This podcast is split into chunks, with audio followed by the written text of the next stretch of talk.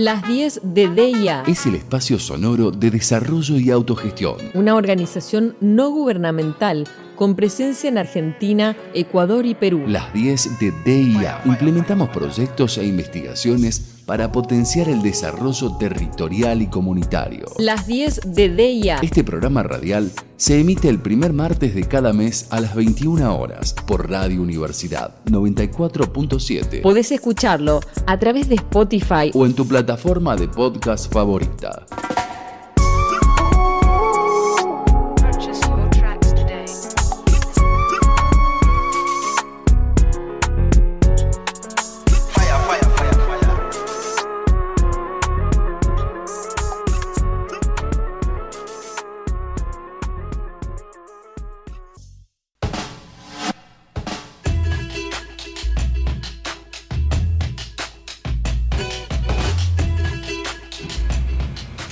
Bueno, ya estamos en el aire. Este primer martes de cada mes que venimos acá a Radio Universidad, que nos han prestado este lugarcito, este espacio sonoro, como decimos eh, en DIA, que para construir un espacio, sobre todo para charlar la problemática acerca de la prevención y la erradicación del trabajo infantil, ¿no? Entonces, eh, hoy en este caso, que es eh, ya el cuarto capítulo de este, de este programa, las 10 de DIA, vamos a hablar sobre el proyecto PAR, que es un proyecto de producción agrícola responsable. Pero bueno, estoy acá con... Eh, con Pichi, yo le digo Pichi, pero es María Marta Matías, conocida formalmente, conocida formalmente como, eh, bueno, que, que bueno que está acá, digamos que, bueno, Claudia estaba antes y ahora... Buenísimo. Vamos a estar en la compañía del aire de, de, Radio Universidad, así que mucho gusto y bueno, gracias por, por hacerme parte. Qué bueno que estés. Y bueno, eh, Pichi, ¿nos querés contar las redes de la radio? Ya escuchamos las redes de ella, ahora escuchamos las redes de la radio para que se puedan comunicar y hablar sobre este tema. Eh, las redes de Radio Universidad nos pueden encontrar en arroba FM947UNT, todo junto y con minúscula en Instagram o en Twitter. También en Radio Universidad Tucumán a través de Facebook. Y si quieren escuchar el programa, tal vez eh, por internet en www.fm947universidad.com.ar. Bien, les contamos. Bueno, DIA es, como ya saben, una organización que está hace 30 años trabajando en Latinoamérica y ahora eh, también está en Argentina y Principalmente vamos a charlar en este programa sobre el proyecto PAR, que es el proyecto de producción agrícola responsable, que es nuestro proyecto que se encarga de la prevención y erradicación del trabajo infantil y del trabajo adolescente no protegido. Esto es como me parece muy importante porque de acuerdo a las cifras y a lo que conocemos, donde mayormente se dan y se multiplican eh, de forma exponencial el trabajo infantil es en el área agrícola, de acuerdo a las últimas estadísticas. Este, este proyecto, para contarles un poco acerca de lo que vamos a hablar, permite investigar y sensibilizar sobre los riesgos que trae para las niñas, niños y adolescentes, para su vida, que conlleva esta problemática social que es el trabajo infantil. A través de este proyecto, PAR, se crean distintas herramientas a partir de la participación de instituciones diversas. Esto quiere decir que hacemos partícipe al Estado, a instituciones eh, privadas, a empresas y también a sectores de eh, organizaciones de la sociedad civil. ¿no? Estas herramientas que se van creando se, se hacen de forma participativa. Y a estas herramientas DIA le da el nombre de sistemas territoriales y sectoriales que son estos de, repente distintas etapas que vamos a ir pasando para poder construir estos sistemas para hacer un análisis, una investigación acerca de cómo puede llegar una niña, un niño o un adolescente al trabajo, cuáles son los lugares donde puede correr riesgo de llegar a esa situación. Y esto se hace tanto en las cadenas productivas como en los municipios.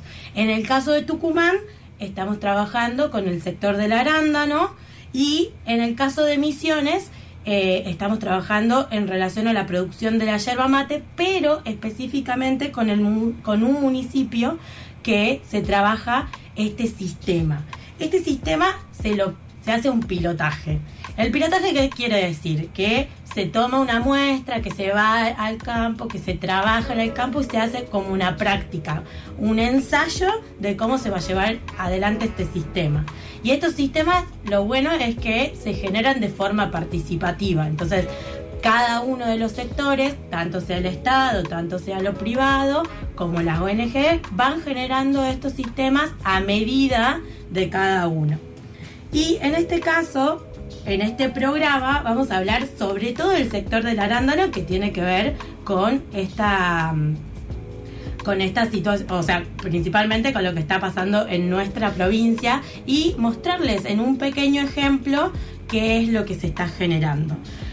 Para eso vamos a hacer una llamada, vamos a conversar con distintos eh, con distintas personas y personalidades del sector del arándano. Vamos a conversar primero con eh, Carla Ginobili, que es gerente del Comité Argentino de Arándano. Y también vamos a hablar después, en el segundo bloque, vamos a conversar con Francisco Estrada, que es el presidente de APRATUC, que es la Asociación de Arandaneros de acá de Tucumán, y también vamos a hablar con Adela Luna, que es, ella es de Concordia y Entre Ríos, también un sector que está trabajando, un área que está trabajando con este sistema.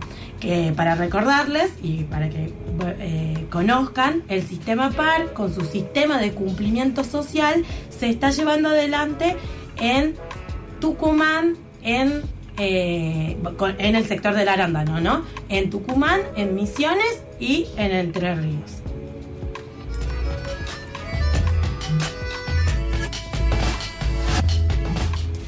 Bien, eh, bueno, estamos en el aire con, ahora vamos a hablar con Carla Ginobili, ella es gerente del Comité Argentino del Arándano.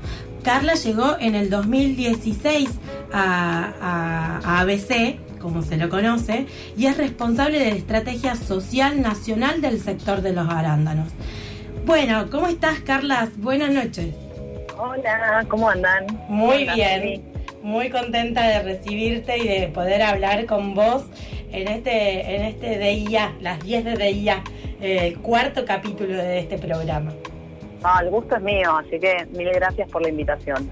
Sabemos que estás por acá, por Tucumán. Sí, llegué hoy tempranito y me tuvieron de gira todo el día, así que sí, la verdad que, muy... Eh, vine porque estamos haciendo, estaba citando, estamos con el sistema de cumplimiento, pero estamos en la etapa final de la implementación de este año y mañana ya estamos eh, haciendo las auditorías externas en, seis campos acá en Tucumán. Así que vine un poquito para, para eso, para hablar con los productores, para ir a recorrer los servicios a la comunidad que tenemos y estar en contacto con el campo, que es lo más lindo del proyecto. Claro. Bueno, contanos de qué se trata esta estrategia social del sector del arándano. Si podrías contarnos así en esas etapas, porque como bien decías vos, en el 2020 se hizo el pilotaje y ahora tiene otra etapa en el 2021, ¿verdad? Sí, tal cual. Eh, bueno, creo que vos un poco lo, estuviste contando y resumiendo muy bien. Eh, pero bueno, nosotros empezamos a trabajar con DIA en el diseño de este sistema de cumplimiento que hoy es un orgullo para, el sector y para todos los productores y toda la cadena de valor que estuvo involucrada. Empezamos a trabajar en el 2019 en el diseño eh, que fue escrito desde, cero, digamos. Es un, o sea, lo, bueno, digamos, de este, este caso, o, yo le digo caso de éxito, o sea, porque para nosotros es un caso de éxito, porque se, se diseñó eh, con, un, con un consenso de toda la cadena de valor, no solo los productores, o sea, sino eh, todos los cosecheros, los transportistas, las empresas de servicio, eh, estuvo involucrado eh, los, gobiernos provinciales, el gobierno nacional, las, las Compreti, eh, bueno, veía dando todo el soporte técnico, la red de empresas contra el trabajo infantil.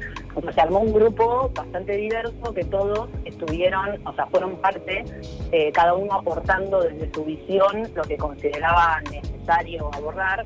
Obviamente esto estuvo apoyado, todo el diseño estuvo apoyado en un diagnóstico, una caracterización de la cadena productiva, un mapeo de servicios y de actores, eh, y en base a eso se, detectaron cuáles serían los, momentos eh, de la cadena productiva donde podría haber mayor probabilidad de, ingreso de menores de 16 años en la cosecha, básicamente, porque se detectó que el, gran eh, problema podría estar en la cosecha.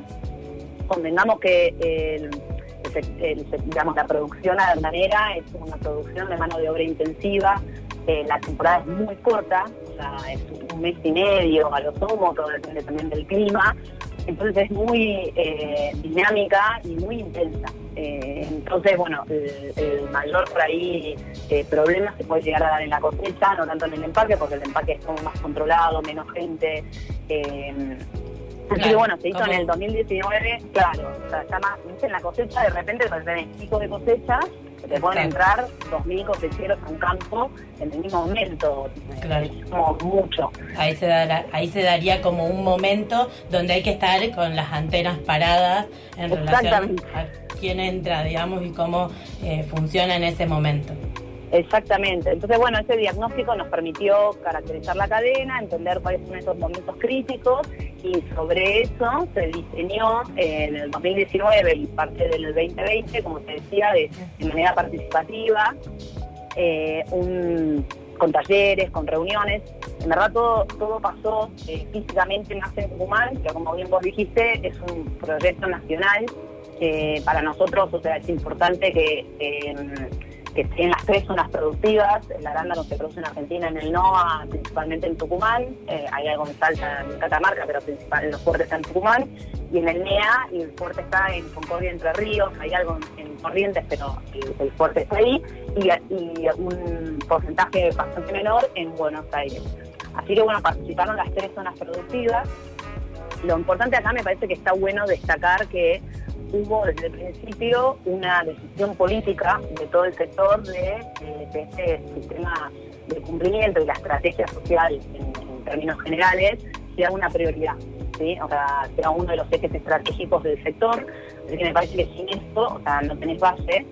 Después lo segundo que me, encantaría destacar y que me parece como clave es eh, la sinergia que se dio con, con, DIA, eh, la alianza que se hizo, o la la participación en el proceso desde el momento uno, eh, veía dando todo el soporte técnico y bueno, y, el sector abriendo las tranqueras y, mostrando lo que es eh, lo que pasa en terreno.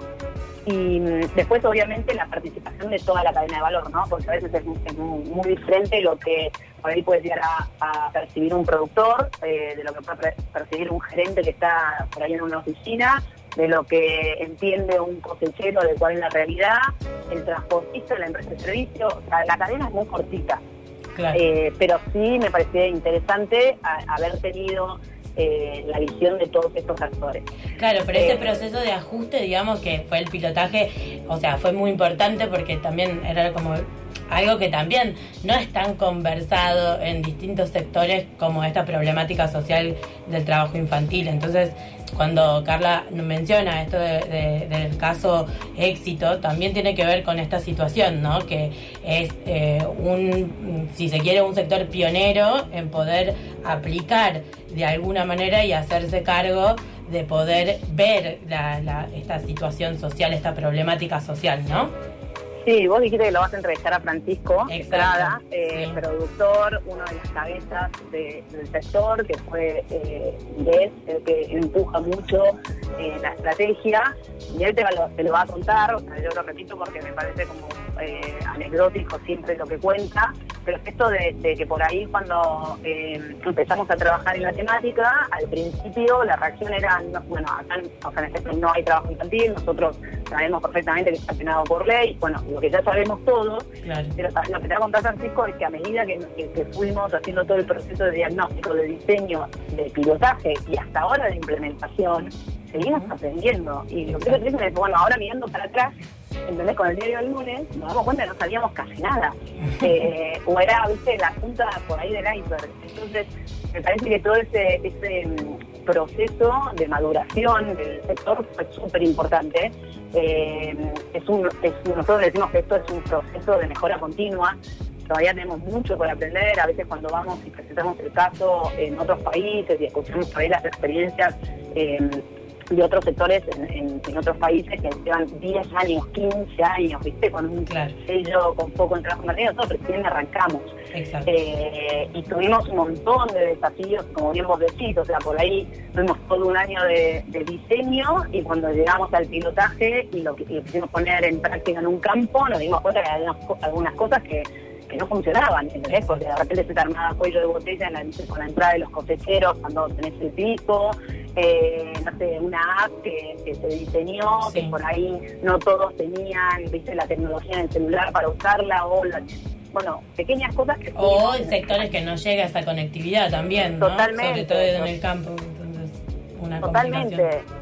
Que, que, son pequeñas cosas que, bueno, nada, cuando sumás, decís, bueno, esto hay que aceitarlo, esto hay que cambiarlo, esto hay que modificarlo, eh, pero bueno, de vuelta, después del pilotaje se volvieron a hacer reuniones, se volvió a tener el feedback de todos, o sea, los actores, eh, se corrigieron y este año que fue la implementación, aparte también convengamos que el año pasado fue un pilotaje en medio de una pandemia. De la pandemia, totalmente. Con lo cual, nada, eh, pero no sé, yo creo que o a mí lo que me gusta decir también es que nosotros vimos en la temática del trabajo infantil, es una temática eh, muy compleja, eh, multicausal, como ya sabemos, que no depende de un sector, ni del privado, ni del público, de nada. Me parece que todos somos parte del problema y todos tenemos que ser parte de la solución. Con esa mentalidad el sector abordó eh, y trató de diseñar esta estrategia social de la que vos hablabas.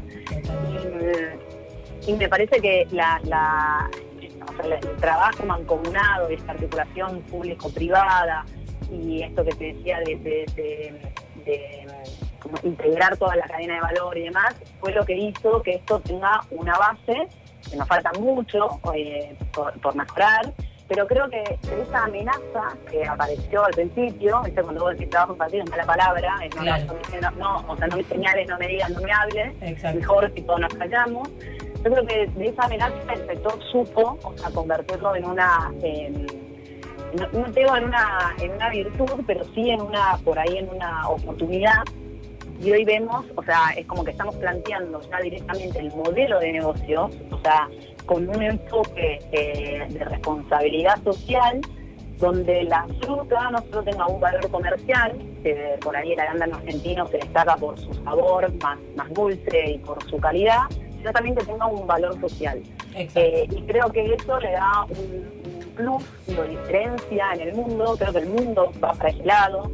Eh, ya los consumidores son mucho más conscientes de toda la trazabilidad, de cómo están producidos cada uno de los, de los productos que, compramos. Eh, y me parece que tener este, este sistema de cumplimiento tan cerradito, como lo decimos nosotros, con todos los componentes de prevención, de monitoreo, de asistencia, eh, me parece que, está buenísimo. Eh, ahí, Diste, diste, ahí te quería interrumpir porque me parece el pie perfecto, digamos. Algo que, que me parece muy destacable es que el sector también entendió que el sector digo porque estamos hablando con vos, pero en realidad es como vos decís, es una cadena que se tiene que dar tanto en el Estado como en las ONG, en para decir el Estado en general, ¿no? Las escuelas, en distintos lugares, eh, los gobiernos, poder pensar y dejar y, dejar de invisibilizar esta problemática y ponerla en común y charlarla y discutirla y, y tratar de abordarla. Algo que me parece muy destacable, que por ahí muchas personas no conocen y por eso la importancia de este espacio que nos da Radio Universidad, es contar acerca también de cuáles son los elementos para la prevención, qué es lo que qué es lo que se gestó a partir del sistema de cumplimiento social. Sí. A ver, antes una cosa que vos dijiste, esto de no invisibilizar el problema, no solo eso, sino también eh, mejor dicho, tampoco señalar al sector privado como el único culpable Exacto, del problema. O sea, es algo que a mí, por ejemplo, a nivel personal, me pasó mucho de, estar eh, representando el sector en diferentes espacios y siempre, o sea, sentirme, entre comillas, atrapada, eh, por ejemplo, porque el sector, porque el productor, hay, que entender una cosa, y por lo menos yo hablo desde lo que conozco del sector arándano, aparte que es una, más allá del compromiso social, si se, quisiera ver solamente en términos comerciales, el, arándano es una fruta que en Argentina está orientada a exportación y no hay forma de exportar algo eh, a los mercados internacionales sin un montón de, buenas prácticas agrícolas y ahora que existen buenas prácticas sociales. Entonces, eh, no hay chance de que al productor le sea negocio, entre comillas, o sea, contratar eh, mano de obra infantil, donde sabemos que estos menores de 16 años, donde está peinado por la ley en Argentina. Entonces, digamos, si lo querés ver desde ese lado, eh, tampoco, digamos, de negocio. Entonces, también esto de cambiar un poco la mentalidad y entender que el sector productivo puede ser parte de la solución y no solo estar como apuntándolo con, con, con todos los cañones diciendo, bueno, este, el productor es el que contrata y y demás. Eso me parece que está bueno aclararlo, porque es algo con lo que tuvimos que luchar y tenemos que seguir luchando. Eh, pero bueno, es algo que el sector dijo, listo, me hago cargo y bueno, nada, eh, ahora tenemos cosas con que refutarlo o cómo mostrarlo o, o, o tenemos este caso. Yendo a tu pregunta, perdón, me desvié con eso, pero es algo que siempre me, me, llama la... La palabra invisibilización te desprende y te desprende ahí una alerta no, que me parece... pero es importante, sí, decir que por esto, porque es multicausal, también pensamos que muchas de las problemáticas sociales tienen esta, esta eh, característica, ¿no? Que, que, que hay que poder y aparte, bueno, también de la mano de esto, digamos que la, la, estrategia tiene que ver con la prevención y no tanto con el punitivismo. También hemos dado cuenta de cuántos años de punitivismo en relación a esto y que no terminan dando resultados. Totalmente. Y entonces, a ver, el sistema, como te decía, el sistema de cumplimiento eh, tiene tres componentes, el de prevención, el de monitoreo y el de asistencia, ¿sí? Y básicamente lo que hace el, sistema de cumplimiento es, en, estos momentos, digamos, es voluntario, está hecho a medida por y para el sector de arándanos, como te contaba, y consta de una serie de acciones. En el caso de la prevención, tiene que ver todo con las campañas de comunicación enfocadas en la sensibilización, en la capacitación en territorio, eh, se diseñaron piezas gráficas, se utilizaron las redes sociales, se armaron videitos eh, donde los, propios protagonistas reales, o sea, los, jefes de campo, eh, cosecheros, empresas de servicios, fueron los factores de esos videitos donde ellos mismos, o sea, diseñaron, yo en parte me acuerdo patente de ese taller que vino Maró y me dijo, Carla, este taller vamos a hacer esto, esto, esto, y yo dije, no va a funcionar. O sea, Maró me está proponiendo que yo convoque a las empresas, a los productores, a los cosecheros, a los jefes de campo, para que ellos, o sea, hagan un taller de comunicación, ellos escriban el guion de los videos, y ellos actúen los videos que nosotros los grabamos, y encima esos videos puedan ser virales si lo van a pasar en eso es una locura. Bueno, eh, pasó.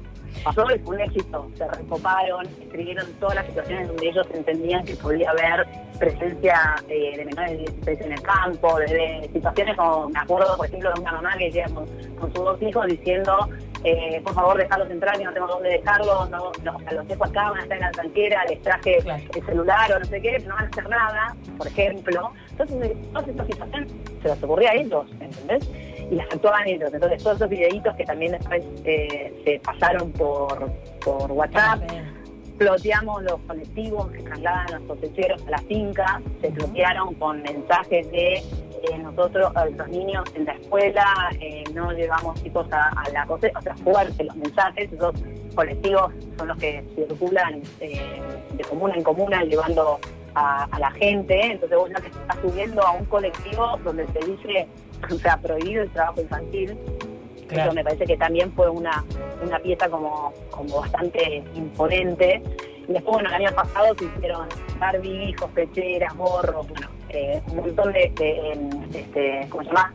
Eh, carteles en el ingreso de los campos donde dice prohibido la entrada a menores de 16, cartelería en los espacios comunes eh, de los comedores y demás.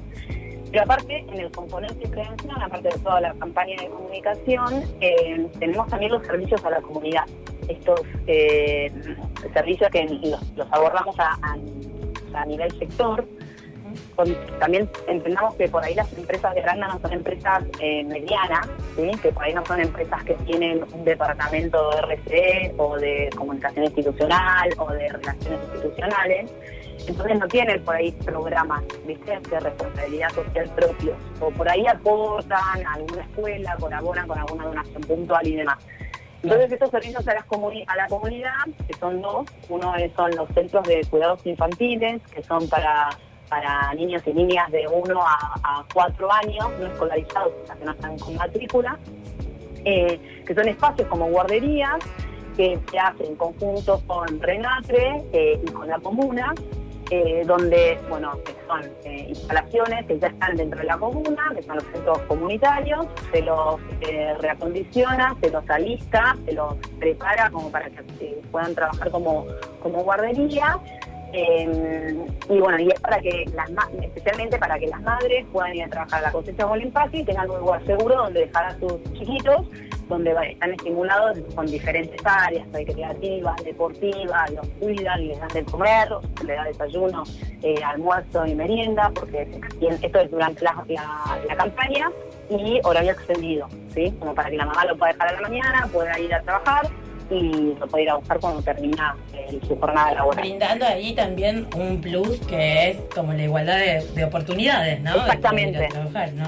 Exactamente, o sea, es como que tiene dos enfoques, tal cual. La igualdad de género, eh, también comentamos que en el no hay mucha eh, eh, incidencia de mano de obra femenina, no tanto en la cosecha, más en el empaque, pero en la cosecha hay, porque la verdad que la arándano no es una, una producción que, requiera mucho, o sea, cargar mucho peso, entonces la mujer lo puede hacer. Así que también es una posibilidad para que la, tanto el, el, padre de familia o la madre de familia puedan ir a trabajar y dejar a, a los chicos eh, en un lugar cuidado y no tengan que estar o a cargo de su mayor o a cargo de un familiar o que tengan que estar pendientes de no saber dónde están los chicos y no puedan trabajar con tranquilidad. Eh, ese fue uno de los programas que nosotros ya lo teníamos y después también en pandemia, pues también esto me gusta como, comentarlo todo el tiempo, que en todas las eh, amenazas hay una oportunidad. la verdad que el año pasado fue muy complicado para todos, eh, pandemia incluida la cosecha, pero bueno, en, en ese, digamos, eh, en ese, en ese tiempo, lo que se vio es que muchos chicos, por ahí más adolescentes, dejaban o, no, podían ir al colegio o, abandonaban el colegio porque era todo eh, clases virtuales, los chicos no tenían eh, dispositivos móviles para, para conectarse, no tenían datos, por ahí en una familia había tres o cuatro hermanos con un solo celular, que es el de la madre, se, usaba por ahí uno, se quedaba sin datos, no podía usar el otro, no tenían dónde imprimir las cosas y entonces no podían seguir la currícula y con ella desarrollamos lo que son los puntos jóvenes, que básicamente son espacios, se utilizó los espacios de los centros de cuidado que estaban cerrados por la pandemia, los equipó con computadoras, con impresoras, se contrataron tutores, los tutores iban a la casa de los chicos, los llevaban, le daban eh, asistencia escolar, eh, se hizo con las impresoras para que puedan imprimir sus trabajos, y bueno, y así se fue acompañando eh, a muchos chicos de entre 13 y 17 años más o menos. Eh, así que me parece que eso contemplando tanto la infancia, por un lado, como también eh, los niños y adolescentes, ¿no? O sea, Exactamente. poder cubrir todo eso. Bueno, sí. me, me, me parece que, bueno, claramente, digamos, estás empapadísima en el tema y te encanta hablar de este tema. Es que sí, bueno, claramente me, ha pasado. Quiero decir en el aire que, me ha pasado hablar con, con, Carla Ginobili eh, en, en vivo y en directo y es así de apasionada, digamos. O sea, estoy, estoy, controlada igual, ¿eh? porque veo a vos que hablas muy, viste, como muy pausada y que Carla controla. Claro. Que como muy Sí, sí, Pero sí, la verdad que sí, porque en serio que para nosotros es un esfuerzo enorme. Eh, yo realmente creo en este proyecto, eh, realmente. Eh, y nada, y es como que lo, empezamos de cero, entonces es como mucho, hay mucho volcado. y cuando vas y cuando vengo acá a Tucumán especialmente, y voy a, a, los centros de cuidado, voy a los puntos jóvenes, te, te, hablo y me, se me pone piel de gallina, y veo eso a los chicos y realmente eh, lo ves en práctica, lo ves en la sí, funcionando. que estás haciendo alguna, estás haciendo algún aporte, O sea, porque el sistema de cumplimiento es cumplir con la ley, pero ir un poquito más allá, ¿no? Con este servicio de brindarle eh, eh, a la comunidad, que al fin y al cabo es la que es el motor de la actividad. Sí. Así que, sí, la verdad, perdón por mi emoción. No, no, está muy bien, está muy bien. Está muy bien porque fuiste muy clara. Estamos hablando con Carla Ginobili, gerente del Comité Argentino de Arándanos.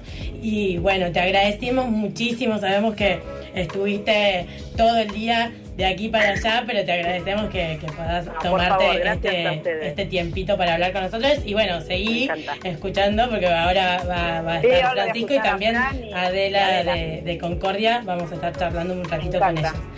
Bueno, muchas gracias, Carla. No, gracias a vos, Eri. Un besito. Un beso.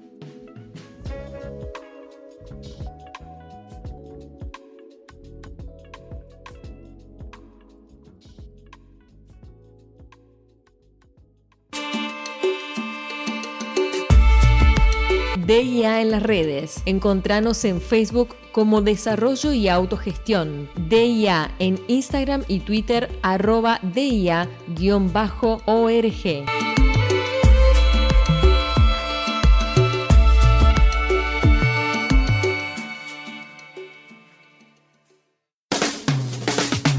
Te contamos los beneficios de la aplicación del Sistema Territorial y Sectorial de Prevención del Trabajo Infantil que propone desarrollo y autogestión.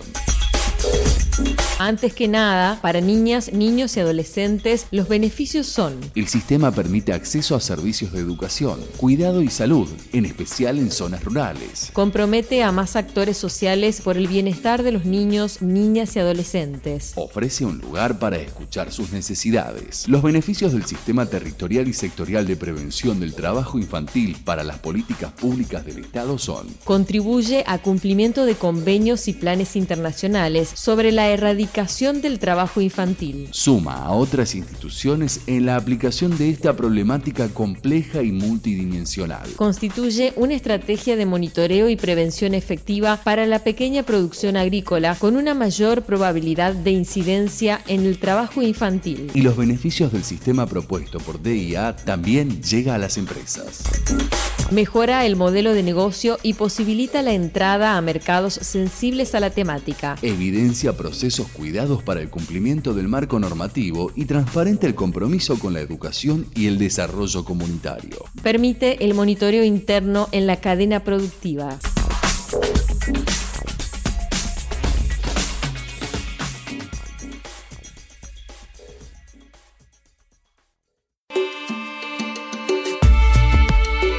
10 de DIA. Podés escucharlo a través de Spotify o en tu plataforma de podcast favorita.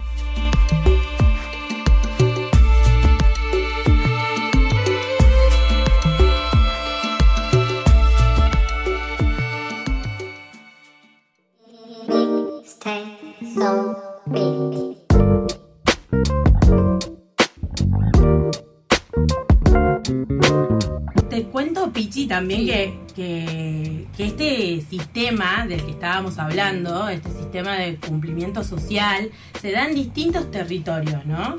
Y como contaba, eh, se da tanto en Tucumán como en Entre Ríos y en Buenos Aires.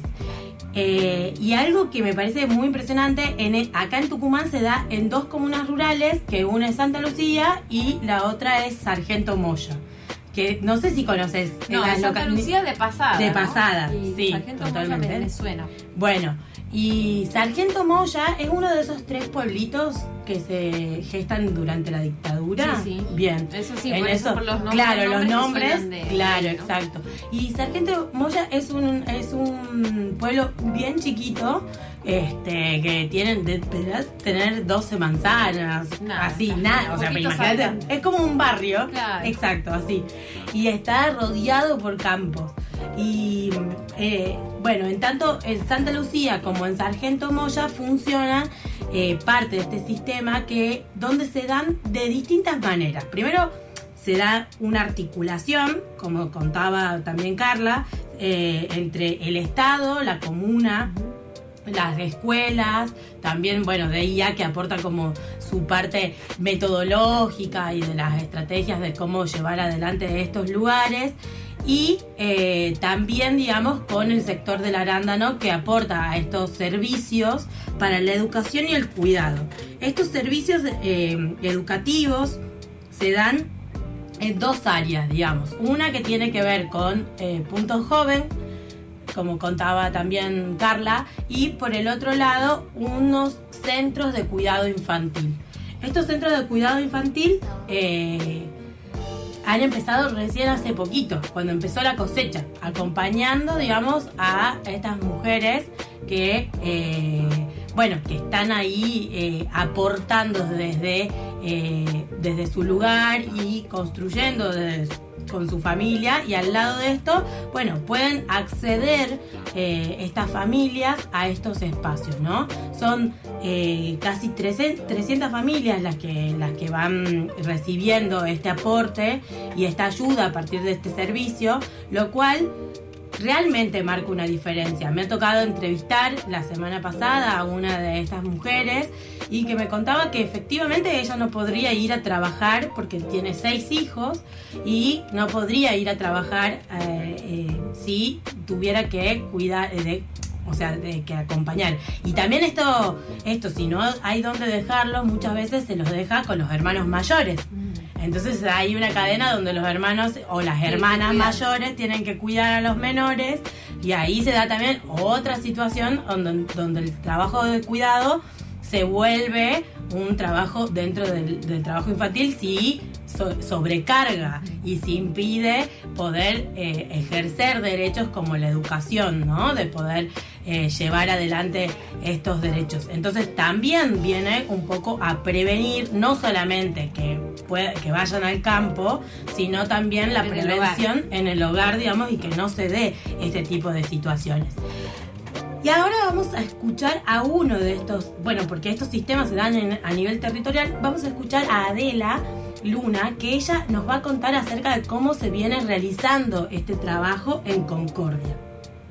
Hola, mi nombre es Adela Luna eh, y estoy a cargo de lo que es la implementación del sistema de cumplimiento social de trabajo infantil, eh, acá con tres productores de la zona del NEA y uno de Buenos Aires. Eh, bueno, acompaño a los productores en el proceso de, implementación. trabajamos en los tres pilares del, del sistema, lo que es la prevención, el monitoreo y atención. Eh, del trabajo infantil. Eh, bueno, como les comenté, son cuatro productores eh, que por ser este primer año estamos implementando y esperamos que el año que viene se sumen muchos más.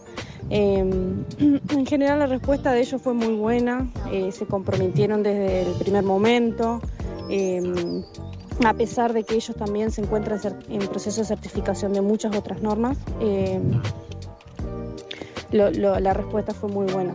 Eh, a todos les, les interesa eh, demostrar que, no existe, digamos, la contratación de menores de 15 años y bueno, eh, están muy conformes con este sistema. ellos comenzaron a, utilizar lo que es la, web app, entonces a través del uso de esta pudimos, se puede monitorear lotes al azar, eso por un lado y también se puede reportar eh, los casos de incidencia. Eh, por ejemplo, si un menor se, presenta a trabajar a la quinta, lo podemos reportar. Entonces, bueno, eso nos permite, eh, nos permite conseguir datos estadísticos y bueno, eso nos, ayuda un montón. así que bueno, desde el sector estamos muy contentos con este sistema de cumplimiento social y esperamos que, bueno, que cada año eh, se sumen más productores eh, y poder implementarlo.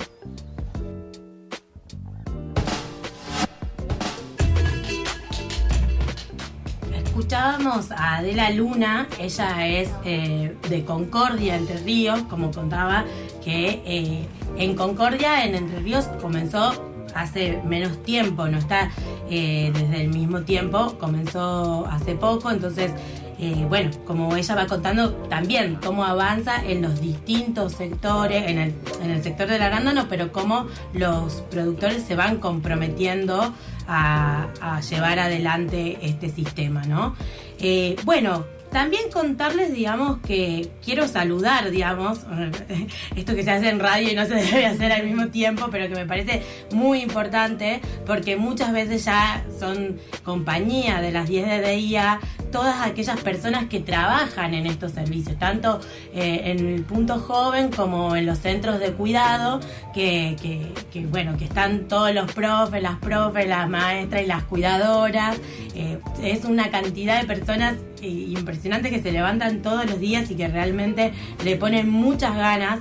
los puntos jóvenes se han vuelto un lugar no solamente para la conectividad digital y el apoyo escolar, sino también que eh, han podido dar un lugar a las voces de los jóvenes de Santa Lucía, por ejemplo, y han podido realizar un documental que se llama Esencias de Juventud, un cortometraje que hicieron con, una con la profe Astrid, que es una audiovisualista tucumana, Astrid Minetti, y han podido realizar un corto donde ellos mismos cuentan acerca de qué, eh, cómo viven Santa Lucía, cómo se vive Santa Lucía en relación a estas situaciones de cuáles son las salidas de trabajo, cuáles son sus sueños, cuál es su futuro y algo que me parece muy esencial que seguramente vamos a estar compartiendo en las redes de DIA para poder llevar adelante.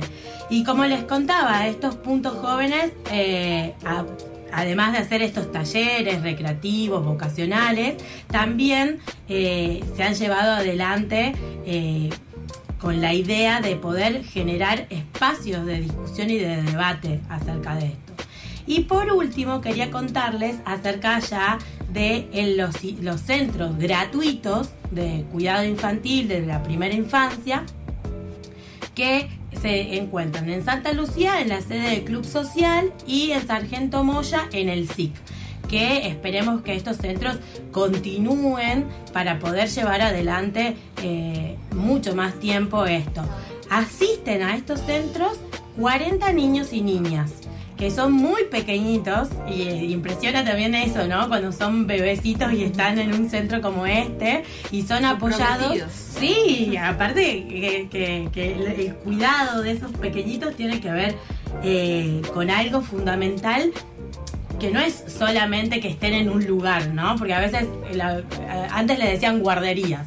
Y ahora esto que se llaman centros de cuidado tiene, tiene ese valor, digamos, que no es un lugar de depósito, sino realmente que tiene que ver con la estimulación, con poder eh, pensar en una alimentación saludable, en poder pensarlo desde otro lugar. Y algo que me parece destacable es cómo se promueve desde estos espacios el cuidado comunitario, de pensar que el cuidado de las infancias tiene que ver con la comunidad y con los distintos sectores y no solamente con la familia, ¿no? Que a veces se hace foco solamente, y para qué decir, la familia es muy amplio, digamos, sí, totalmente. Es el cuidado cae siempre o casi siempre en manos de eh, las mujeres y así es esa sobrecarga o esa doble jornada que tienen que llevar adelante y cómo el cuidado comunitario trae como soluciones no solamente en relación a las oportunidades de trabajo, sino también a, otro tipo de crianzas, a otro tipo de cuidados, a otro tipo de formas que nos podemos ir desarrollando como eh, comunidad. Bueno, esto eh, es un poco acerca de lo que se generan en estos espacios que se han podido llevar adelante y que han podido desarrollarse tanto con ABC, con este, eh, con el Comité eh, de Arándano de Argentina y también, digamos, se dan eh, alrededor de las comunas, tanto de Santa Lucía como de Sargento Moya. Y algo importante que también quiero recordar es que estos espacios también están apoyados por RENATRE, por el Ministerio de Trabajo, Empleo y Seguridad Social de la Nación.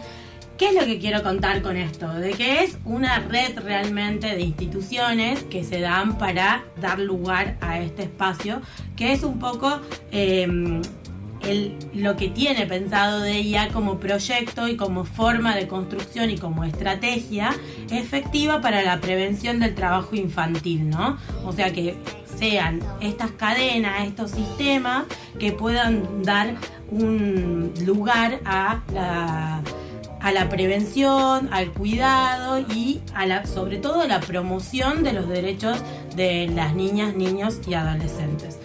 Y por último, ya para terminar y ya cerrando todo esto, contarles que además en este sistema se proveen las guías de, atención. Entonces cuando se detecta un caso de, eh, de trabajo infantil o de riesgo de trabajo infantil, se, eh, se empiezan a pensar formas en cada uno de estos lugares de recurrir a la escuela, al hospital, a la comuna, de distinta manera para poder abordar y darle protección y, acercar el sistema de protección a esa niña, niño o adolescente, ¿no? Así que eh, un poco de esto se trata PAR, esto es lo que, lo que viene a contar de IA en este cuarto programa, que va eh, haciendo este caminito tanto en Tucumán, en Concordia como en Buenos Aires para que esto se desarrolle también a, otros sectores, ¿no? Porque y que además sea el Estado, porque muchas veces pasa esto con las ONGs y hay que contarlo también, que tienen una dimensión, sobre todo de ella puede llegar hasta un punto, pero también de otras instituciones dependen, digamos, poder escalar eh, estos sistemas, tanto tiene que ver con poder escalar eh, eh, estos proyectos y estos servicios, tanto del Estado como de sectores privados que puedan llevar eh, a más lugares este tipo de servicios. Bueno, esto ha sido todo por hoy. Estamos muy contentos de poder difundir y que tengamos este espacio de, DIA en esta radio tan hermosa que es una radio que hay que aprovechar muchísimo y que pedimos a la oyentada que escuche, porque realmente que sigan toda su programación. Porque las redes, además, no, hay, excusa, no hay excusa. Sí, sí, porque realmente, y además porque hay una producción impresionante, vamos a pasar un poco de chivos de, la, de, la, programación, que me parece fundamental. Ahora se está produciendo un programa en relación a la cárcel, ¿no? Que el penal de Villurquiza. El penal de Villurquiza. Atravesando muros, Atravesando muros, muy importante como proyecto. Sí, sí. Y todo lo que se genera en comunicación y, y, promoción de derechos es muy importante. Tal cual. Y también sigue el hilo violeta. El hilo violeta sí que es un programa federal que se produce en la Universidad de Tierra del Fuego. Eh, con micros de todas las provincias y radios universitarias y acá en Radio eh, Universidad se transmite los sábados por la mañana. Bien, entonces el sábado hay que estar atenta a Radio Universidad porque se escuchan tanto el hilo violeta que lo recomiendo un montón porque se enteran a nivel federal de un montón de situaciones en relación a, la perspectiva de género y también a este derribando muros. Atravesando muros. Atravesando muros. ah, bien, bien, bien. Había leído un derribando por ahí, pero era otro. Es, el mismo concepto con distinta palabra. Muy bien, muy bien.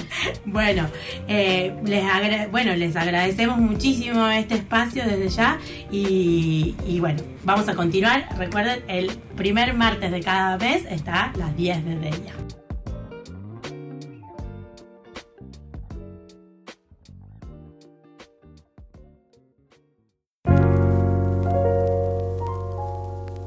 Llegamos a las 10 y nos despedimos hasta el próximo episodio. TIA agradece este espacio a las autoridades de la Universidad Nacional de Tucumán, al director de Radio Universidad y a todo su equipo por su trabajo y acompañamiento. Conducción y producción Celina de la Rosa, referente de comunicación local de DIA en Tucumán. Locución María Marta Matías, Sebastián Torazo. Operación técnica Marcelo Núñez. Radio Universidad. Selección musical Juan Regner.